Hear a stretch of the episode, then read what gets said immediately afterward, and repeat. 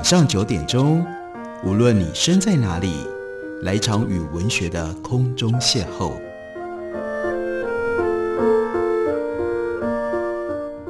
杨照谈书，邀您一同遨游文学世界，认识古今中外的经典之作。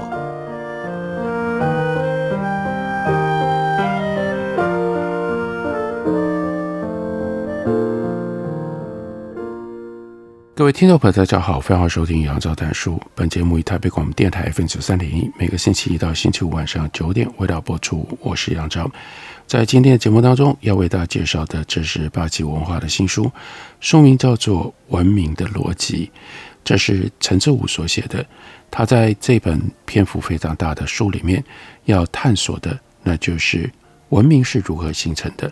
文明是什么呢？文明就是人摆脱了暴力，摆脱了。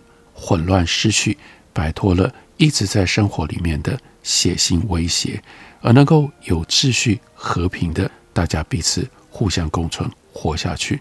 那这样的文明是如何产生的呢？这是一本历史书籍，所以有很多惊喜对照。在过去的环境当中，古人基本上他的生活里面充满了野蛮暴力。那我们要了解这个现象。现在要了解暴力的逻辑，也就是驱动人类行暴行凶、发动战争的奖励逻辑。暴力有成本和收益，文明也有成本和收益。这就探出到了陈志武，他是经济学家。陈志武他曾经教过金融学、经济学，他有着金融经济背景的这一部分知识来历。那到底要选择野蛮还是选择文明？取决于哪一边的净收入更大。诺贝尔经济学奖得主 Gary Becker 他就认为，人类暴力或者是违法犯罪，一般是理性选择的结果。当暴力的收益大于暴力的成本的时候，人就会选择暴力；反之，他就会选择文明守法。犯罪的逻辑也是如此。一九三八年，美国社会学家 Robert K. Merton 他就说过。违法者与守法公民的生活目标没有不一样，他们只是选择不同的手段来实现这些目标。这些手段看是非法的还是合法的？现代人和古代人相比，谁更好或谁更坏，应该没有本质上的区别。就如《三字经》上所说的：“人之初，性本善。”但是在制度、环境、伦理、文化、社会关系。经济手段发生了变化之后，现代人的生存选择和古代人就变得完全不同了。现代人行暴违法的代价太大，做文明人更符合利益；而古代人在很多时候，如果选择合法守规，就没办法活下去，甚至即使行暴，也不一定能够活下去。也就是说，是影响生存的事件，加上所处的经济社会。和制度环境决定了暴力野蛮的程度，而对任何社会在正常时期，暴力的收益跟成本应该基本上相当。只有在非常状态下，这种平衡会被打破，出现暴力收益大于暴力成本的局面。这种非常状态，那就是风险事件发生之后的状态，或者是偏离常态的局面。接着。陈志武他就举了历史案例，他举的其中一个案例是晚清一八七六年，当时传教士李提摩太他前往山东赈灾，在他所处的青州府附近，灾情令人触目惊心。妇人抱着孩子坐在街上祈求救助，有些母亲在孩子身上插一根麦穗，表示可以出卖，还有。母亲连站起来力气都没有，只能请求李提摩太的房东帮他从树上抓一把叶子充饥。除此以外，传教士束手无策，只能看着饥民，坐以待毙。那一年的六月三十日，两位不速之客来到了李提摩太的府上，一位来自于寿光，一位来自于义都。这两位熟知儒家礼节的秀才上门的目的。却一点也不符合儒家的教诲，他们告诉传教士，由于政府赈灾不利，当地已经是饿殕满地，有一大群人已经做好准备，也找好了根据地，想要请传教士去当首领，带大家发起暴动，以求生路。两位客人的目的没有达到，传教士李提摩太告诉他们，这样做不能够建设性的解决问题，只会带来更多的流血和苦难。李天摩太的拒绝没有为自己招来厄运，同在青州附近的另外一位民间领袖就没有这么幸运了。居于鹿皋的邱氏，当年曾经带领附近几十个村庄的居民起来反抗太平军，现在由于他拒绝带领濒临饿死的村民们暴动，村民就攻入到他家里，邱氏自己逃进了青州府，六个亲戚却死于非命。妇女占据了富裕人家，烧火取食；男人组成队伍，逐村劫掠。后来官府用最残酷的刑罚处决暴民，让刑报成本高于收益，才勉强让社会恢复秩序。为了进一步分析暴力跟风险事件之间的联系，再来对比另外的案例：汉朝中国跟罗马帝国这两大疆域无比广阔的帝国。为什么会在相近的时间点跌入谷底呢？通过对比分析统治者和平民所面临的暴力威胁，通过对比分析统治者跟平民他们所面临的暴力威胁、冲突频率、生活水准等指标，我们会发现气候波动等风险事件有了重要的作用。气候波动使得生存条件偏离常态，一方面导致战争跟暴乱频发，消耗两大帝国的财力；另外一方面造成食物出产下滑，引发了连绵不绝的暴力，在抬高社会各阶层死亡率的同时，也降低了他们的水准。我们来比较汉朝跟罗马，这不只是因为两者都是大帝国。Gzowski 发现。从西元前五零零年到西元后五零零年，欧洲跟亚洲的历史大致同步，可以划分成为九个阶段。在前三个阶段当中，罗马跟汉朝逐渐兴起，在不牺牲中央地区力量的同时，扩张自己的势力。第四个阶段则有了剧烈的冲突，前所未有的强化了国家力量。这个时候的罗马当得起那句名言。记得你的记忆是征服世界。那个时候的汉武帝帝国也无愧于名犯强汉者，虽远必诛。这是来自于《汉书·陈汤传》里一句话，那样的一份万丈豪情。接着进入到了第五阶段，第五阶段的开头在罗马大概就是西元元年前后，在西汉是西元前二世纪到西元前一世纪之间。这个时候，两大帝国依然强盛，但扩张之势已经转缓，地方精英崛起，为之后的混乱跟分裂埋下了祸根。从第六阶段开始，两大帝国接连瓦解，并且在之后很长一段时间内缺乏统一的中央政权。汉北边有五胡，西边有蛮族，罗马帝国以北那是 Barbarians。他们将局势搞得更加扑朔迷离，在这千年乱局当中，有很多历史细节值得我们回味。不过，一个核心问题是，直线距离达到七千五百公里的东西两个帝国，发展脉络跟节奏竟然如此相似，这是巧合吗？恐怕不是。气候巨变风险在两大帝国的兴衰历程当中，埋下了深深的烙印。我们先看古罗马，历史学家 Kyle Harper 直接把西元前二零零年到西元一五零年这一段时期叫做罗马最佳气候期。太阳辐射充足，火山活动微弱，罗马帝国疆域内也是风调雨顺，温暖多雨，气候稳定。大约在西元一五零年后，罗马疆域的气候变得越来越不稳定，风险增加，气温和降雨量下降的趋势非常的明显。典型的例子是帝国的粮仓埃及，埃及农业在很大程度上是靠水吃水，尼罗河水泛滥越频繁越严重，为当地人带来的肥沃淤泥就越多，农作物因而越丰收，反之就越不利。因此，尼罗河是否泛滥、泛滥程度是否高，就事关整个帝国的稳定。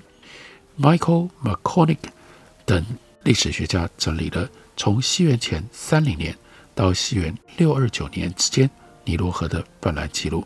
在最佳气候期结束前后，西元一五六年，沙草子文书上第一次出现了类似没有泛滥的土地的记录。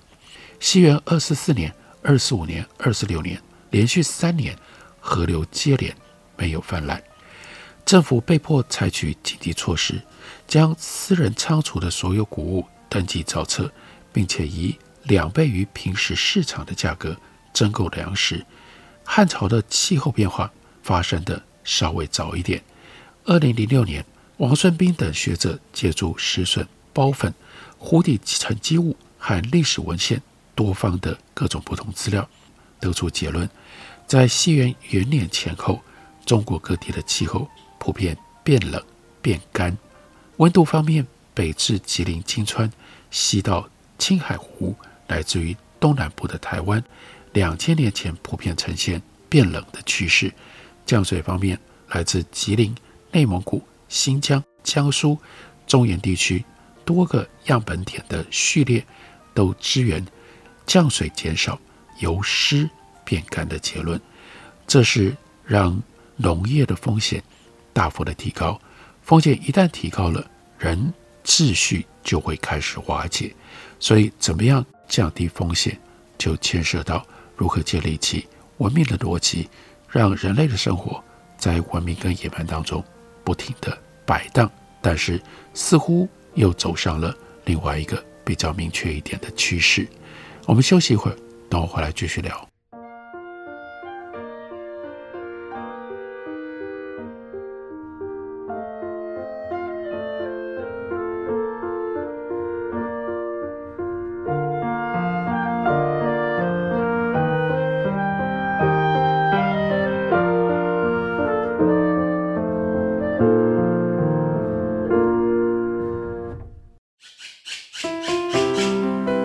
大家好，我是刘克湘。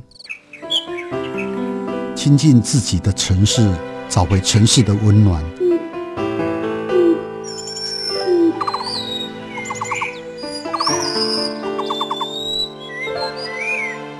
听见台北的声音，就在台北广播电台，FM 九三点一，AM 一一三四。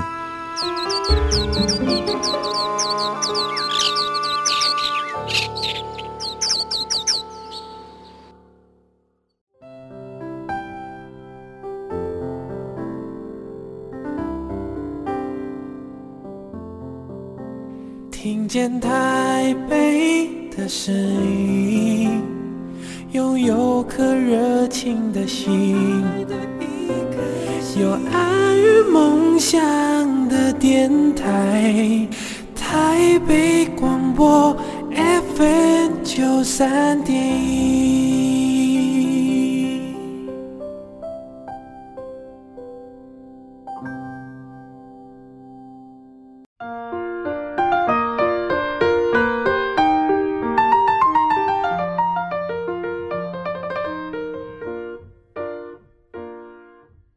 感谢您继续收听《杨照谈书》。本节目于台北广播电台 FM 三点一，每个星期一到星期五晚上九点，为大家播出到九点半。今天为大家介绍的，这是霸气文化的新书，陈志武所写的《文明的逻辑：人类与风险的博弈》。我们来看一下，从这样一个比较宏观的角度所看到的文明和风险之间的关系。陈志武就告诉我们。不管在当代的中国，还是纵观历史，都会看到这样的现象。历来商业发达的江浙地区，往往秩序井然，规则意识很强，民风和平，命案率、暴力率低，抢劫事件少。历史上人吃人的情况少有发生。市场欠发达的内陆省份则不然，刚好相反。一般的看法是，那些鱼米之乡生活富有，所以违法犯罪比较少，规则和秩序当然更好。这在一定程度上是正确的。但这些地方之所以富有并且文明有序，那就不只是鱼米之乡的缘故，还因为那里的地势相对平坦。远在火车、汽车和飞机运输技术到来之前，就建立了河流运输，甚至到处修建人工运河。让跨区商业四通八达，是商业造就了那里的规则和秩序。那么，商业贸易真的能够促成规则秩序、降低暴力、带来和平吗？这正就是孟德斯鸠和潘恩的论述要点。他们讲的是什么呢？因为商业交易基于互需、互补、互惠，所以贸易当中的两个人，乃至于两国之间。不会发生暴力，相互依赖成为行为的制约，促使双方选择文明。所以，如同亚当·斯密在《国富论》里论述的，每一个社会都应当崇尚并且发展商业。只是在亚当·斯密之后，关于市场交易的价值，基本上都集中在进而促进生产力这个要点上，相对忽视了商业市场的避险备灾价值。谈到商业的时候，我们不可避免地会面临道德的指责。各个社会宗教在历史上都曾经否定追逐利润的黑心商人，进而否定商业的社会价值。《论语·里仁篇》里，子曰：“君子喻于义，小人喻于利。”朱熹就说：“义利之说，是儒者第一。”司马迁在《史记·孟子寻君列传》里则说。利成乱之始也。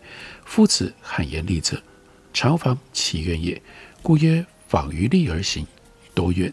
自天子以知庶人，好利之弊，何以义哉？意思是说，一旦放行追求利益最大化的商业，社会就会多怨乱序。孔子所说的和孟德斯鸠、潘安的观点是相反的。到底哪一方经得起实证检验呢？基于江浙鱼米之乡的观察，是否站得住脚呢？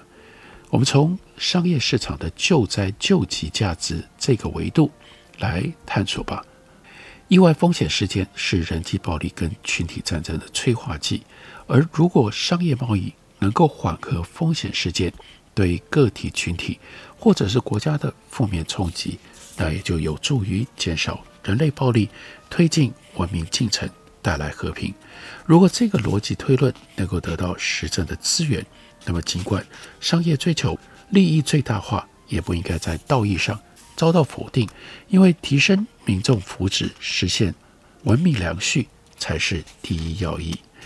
基于家庭宗教的互助互保有其局限性，毕竟族人往往居于同村或者是互为伦理，共用共当，难以对冲。肆虐全区的风险，宗教的地域局限性虽然比较少，但一般来说，教友当中的核心信任网络也集中在本地。此外，这些社会组织也有它的弊端。我们看到有宗族之间的械斗，另外我们也看到有很多宗教派系之间的冲突，这都是人类历史当中的重要内容。当信任跟互惠只限于一个地区，文明化的进程没有办法一帆风顺，所以人类还需要其他的避险安排，而商业市场就是其中之一。当灾害发生，救急的办法之一是人口迁移，从受灾地迁到无灾地，或者人不流动，是让物品流动，那就是由商人把物资由非灾区送到灾区，这样也可以缓和生存的挑战。这就是跨地区商贸能够缓和灾情的理由。那这就是靠跨地区商贸来缓解灾情的机理。根据 Marcus Rosenzweig 针对印度农村的研究，两村之间的距离越远，他们同时遭遇同样风险的几率也就越低。这个规律在其他社会当然也成立。因此，跨地区商品流动往往能够降低。灾害的负面冲击，这是非常重要的化险手段。无论是早期以物易物的商业，还是之后基于货币化交易的市场，都可以缓和风险事件的破坏性。熟悉湖南粮食市场的人可能会说，广东缺粮的时候，商贩从湖南运走大米，造成湖南米价上涨。虽然帮了广东，但害了湖南本地人。这个逻辑常常被用来为湖南设置路障、禁止大米出乡找理由，但这未必站得住脚，因为禁运。牺牲了湖南农民跟广东消费者的利益，而且湖南境内的消费者在其他省份粮食短缺的情况底下，本来应该为稀缺资源支付更高的价格，否则就有悖道义的原则。关于文明化跟商业的关系，人类学者做了大量的田野调查，一直到今天，玻利维亚边境的亚马逊雨林当中，原住民齐曼内人。仍然跟外界保持相当程度的隔绝，不过他们和外界或者说和商业市场的接触正在逐渐增加。有时候，这种原住民齐曼内人，他们会在雨林当中遇到外部社会的伐木工或者是农人，跟他们进行商品交换。此外，奇曼内人也已经逐渐习惯了定期外出到附近的集镇去购买少量商品的。生活模式。那根据人类学者的田野调查，在调查之前一个月当中，大约有一半的齐曼内人接触过伐木工人，接触过外界市场的人数占比也在百分之五十左右。不过，当地人从外界购买的商品种类相对单一，大多是需求迫切的食品。按价格计算，肉类占当地人买入食品的百分之五十五。蔗糖大概占百分之二十，非必需类的商品占比很小，糖果占购买价值的比例不到百分之十，食品以外的消费品那就更低了。以奢侈品为例，调查当中只有一个人曾经外出购买奢侈品。在过去数十年内，人类学家仔细观察了齐曼内人他们逐渐接触市场的过程。和其他保持原始生活的社会一样，该地原住民面对的场景相当不确定，捕猎行动一无所获的几率是百分之四十到百分之六十五。如何确保食物供应的安全稳定，是齐曼内人他们时时刻刻必须要思考跟解决的问题。除了饥饿，另外伤病也属于普遍存在的风险因素。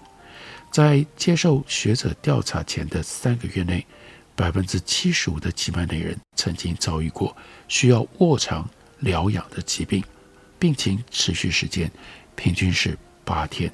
也就是说，每一时刻大概有百分之十的这种齐曼内原住民，他们是处于暂时不能劳动的状况。此外，盗窃等犯罪现象也普遍存在。为了要化解这些，负面的冲击，齐曼内人他们建立了广泛物资分享和互助的网络，亲戚之间相互分享猎获，就算非亲属之间也会彼此帮工。在商业市场进入到他们的生活之前，当地人更多依赖类似家族的组织安排来实现相互保险的目的。有许多学者认为，接触商业市场会给原始社会带来负面影响。代表人物之一是社会学家涂尔干，他认为市场在重塑社会的集体意识的同时，无法完全替代集体意识在维持社会平衡方面的作用。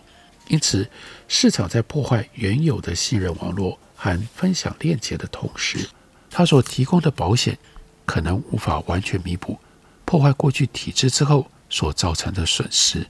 然而，进一步观察。转型当中的原始社会之后，学者们基本上否定了这个源远流长的思辨。学者们透过分析，从多次田野调查当中收集的资料，得出了这样的结论：参与商业市场确实降低了原住民他们的消费风险，让消费波动率下降。